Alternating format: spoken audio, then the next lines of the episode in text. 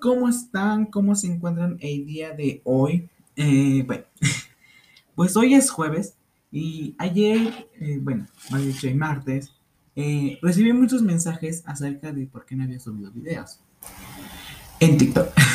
bueno, el punto es que, bueno, a causa de que hacer, pues, una nueva forma de la página, reactualizar todo, eh, el día de ayer ya pueden ver, bueno, el día de ayer subí un mi primer y nuevo video a TikTok y mi primera y nueva foto a Instagram. En ambos se pueden encontrar como Mi Mundo Entre Libros 66. Ahora, eh, ya no tenemos cuenta de Twitter. sí, ya no tenemos. Eh, pero no se preocupen, se he actualizado mucho en TikTok como en Instagram y obviamente por su que hicimos llamado podcast. Ahora sí, dijimos ya todo esto que nadie le importa. Y hoy es jueves. ¿Saben qué es lo que hace más importante a los jueves? Sí, criticar. bueno, pues el día de hoy, eh, al fin me terminó una serie. La verdad es que, como lectores, hay algo que llamamos bloqueo, dice bloqueo lector. Que es que ya no puedes tomar ni un solo libro porque el que te leíste anteriormente o te fascinó o en verdad lo odiaste y te obligaste a leerlo. Pues ahora yo como amante de las series, amante apasionado, Decidí ponerme una que se llama bloqueo de series.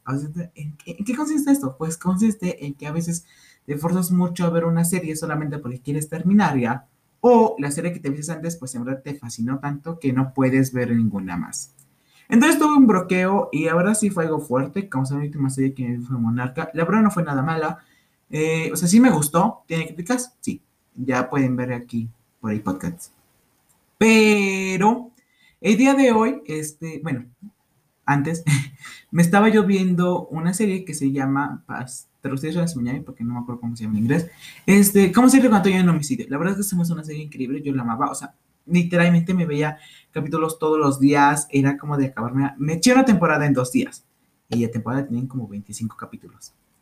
Entonces, la verdad es que tuve un bloqueo porque ahora me gustó mucho, pero llegó la cuarta temporada y ya no me gustó tanto. La verdad, ya no sé si continuar o no.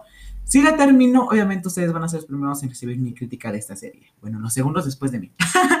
Pero bueno, este, dejando de lado esto, pues decidí, este, como verme un tipo de series que la verdad yo no veo mucho. La verdad no soy muy amante de ese tipo de series, pero aquí se los traigo. Como madre solo hay dos. Eh, ¿Por qué es, porque no es tan típico estas series? Porque estas realmente tienen drama, o sea, es como de ese drama de, ah, sucede esto y sucede el otro y técnicamente en ningún momento te dejan en paz. O sea, la verdad es que hay mucho drama. La verdad, muy pocas series de ese tipo de cosas me han gustado y estas las puedo agregar. Madre Solo hay dos nos cuentan la historia de dos mujeres totalmente diferentes. Una se llama María, Mariana Herrera y la otra se llama Ana, se llama Ana María o Ana Servín, que casi nadie me conoce así. Son dos mujeres totalmente diferentes, o sea, de crees sociales muy diferentes, de todo diferente, o sea, todo lo encuentras diferente. Por desgracia, ambas terminan teniendo este a su hijo, o de hecho, ambas tienen el parto en el mismo hospital. En ese hospital la enfermera se equivocó, se confundió, me equivoqué, me cobiqué. Entonces confunde los bebés de una con la otra. Y ninguna de las dos estaba ni enterada, obviamente. Para cuatro meses después, eh, pues nos enteramos que el hospital encontró esta falla y bueno, se encontró a tiempo, o sea, cuatro meses después. Y sí, de hecho hay una parte en la serie en la que dicen, eh, afortunadamente lo encontramos a tiempo. Eh, y obviamente una de las madres dice, esto le parece a tiempo. Aunque no lo crean, sí es a tiempo, porque de hecho me puse a investigar. Y si han sucedido cosas así, y lo más que a veces pasa en años. O sea, así como de mi hijo ya tiene tres años y de repente me dicen que no es mi hijo, que es hijo de una extraña. Sí, se han sucedido cosas así. Entonces, lo ocurrido es que el hospital dice, decide hacer el cambio de bebés. O sea, así como de, pues tú tienes mi hija, me la pasas a mí y yo te paso a tu hija. Entonces todo funciona, o sea, como que intentan llevarlo todo bien hasta que pues se dan cuenta que los bebés no pueden estar con sus madres biológicas. Deciden estar con la madre de la con la madre principal, literalmente. Entonces eh, deciden como hacer un acuerdo en el cual pues ambas cambien, o sea, que la chica pobre, que es Mariana, pues se vaya a vivir con Ana María. Y deciden hacerlo todo bien, todo relax. Eh, pero ya desde aquí es cuando comienzan muchos, muchos, muchos dramas. O sea, uno tras otro, tras otro, tras otro, tras otro. No les puedo contar todos porque ahora sí sucede un gran, o sea, es como un gran spoiler si se los digo. Eh, pero hay punto. Eh, vamos a sacar las partes buenas de la serie. Ya que ya dije de lo que trata, vamos a sacar las partes buenas. No, no, no, el soundtrack, en serio, creo que el soundtrack se me hace de lo mejor. O sea, el soundtrack es muy, muy bueno. Para algunos podría decir que es algo básico, y de hecho sí, es algo básico, pero ese soundtrack sirve para realizar algunas escenas. Cuando es una escena de drama, tienen que hacer una cancioncita que es pam, pam, pam, pam, pam, pam, pam. Y esa cancioncita suena. Y sabes cuándo va a suceder, pues algo que verás si es algo de drama o que sí va a generar un poco de molestias. Otra cosa por la cual me gustó. A pesar de tener mucho el formato de novela, porque en serio, o sea, si tú te la ves, ves técnicamente el formato de novela que vendas tu abuelita, la, la novela de A7, pues ah, utiliza el mismo formato de telenovela, pero no sé, intenta hacer un poquito más actualizado, un poquito mejor, e incluso le mete escenas de comedia. Porque sí, a pesar de tener muchas escenas de drama y para esa telenovela, pone escenas también de comedia y creo que eso sí me gustó mucho. Eh, en el puesto número 3, eh, aparte de comedia, a pesar de tener mucho drama en todo el tiempo en la serie, tiene escenas de comedia y ahora sí hay muchas personas que te llega hacer mucha gracia y creo que esa parte la verdad me gustó mucho. En la parte, en otro punto también muy importante, lo que sí me gustó también, fue demostrar esa parte de poder femenino. Creo que actualmente por la sociedad que vivimos, debemos demostrar mayormente cada vez ese poder. Debemos, eh, pues, alentar más a la mujer, no alentarla, sino que la mujer salga a escuchar cada vez más, porque por desgracia vivimos en un país muy machista. Entonces creo que eso es algo bueno que utiliza la serie, pues ya que de hecho en todo momento decide reconocer, visibilizar a la mujer. Y ahora eso me fascinó. Ahora, ya terminamos con los puntos buenos que ya decir, pues son muy pocos, pero la verdad es que sí son algo, sí son muchos, eh, porque la verdad la serie, como ya les dije, no tiene partes tan malas. Pero así dejamos de lado esto y vayamos con las partes malas. Número uno, drama tras drama. O sea, la verdad tienen como miles de dramas y eso sí es algo muy complicado. Porque técnicamente entre tantos dramas, muy poquitos lo cierran. O sea, por ejemplo, comenzamos la serie con el primer capítulo, tenemos como tres dramas. De esos tres dramas, para cuando termina la serie, solamente logran cerrar uno o dos.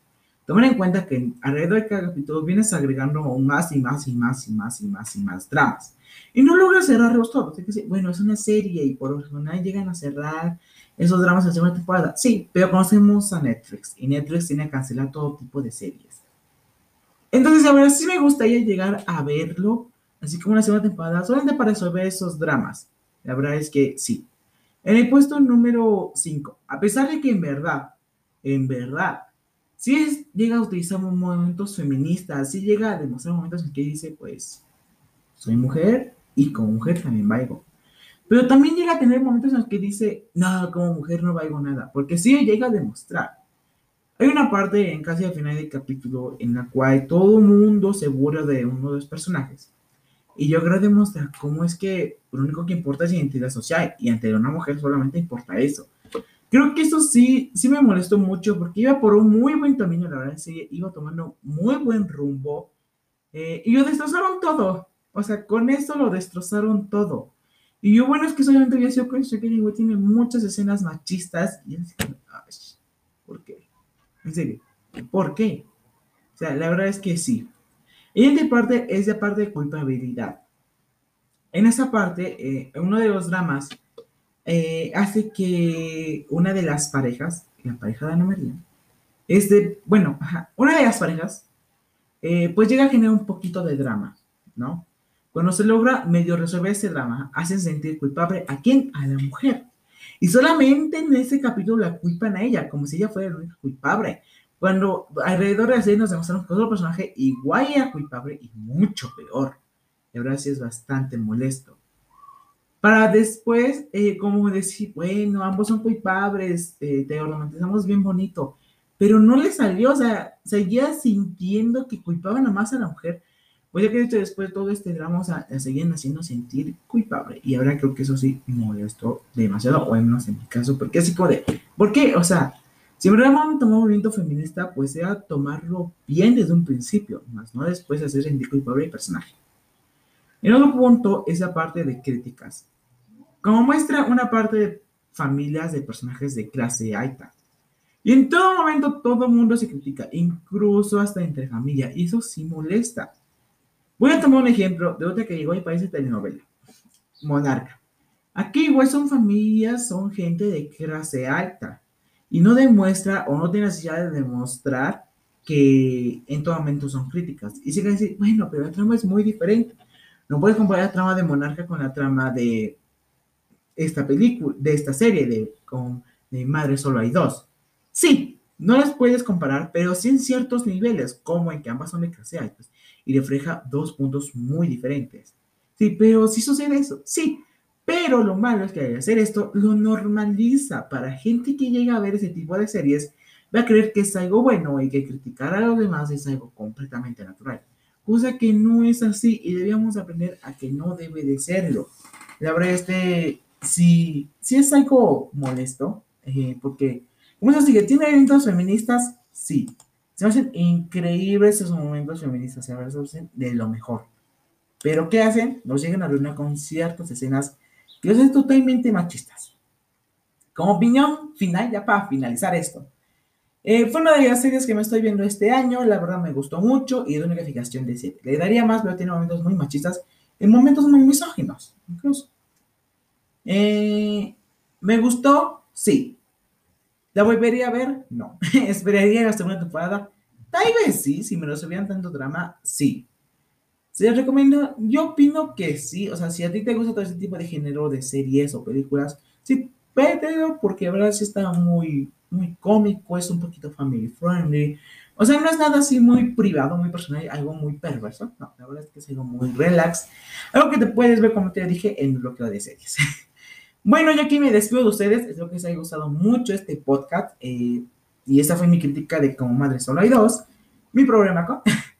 Ahora sí, yo me despido de ustedes. No se olviden de seguirme en mis redes sociales. Me encuentran en Instagram y en TikTok como Mi Mundo Entre Libros. Bye.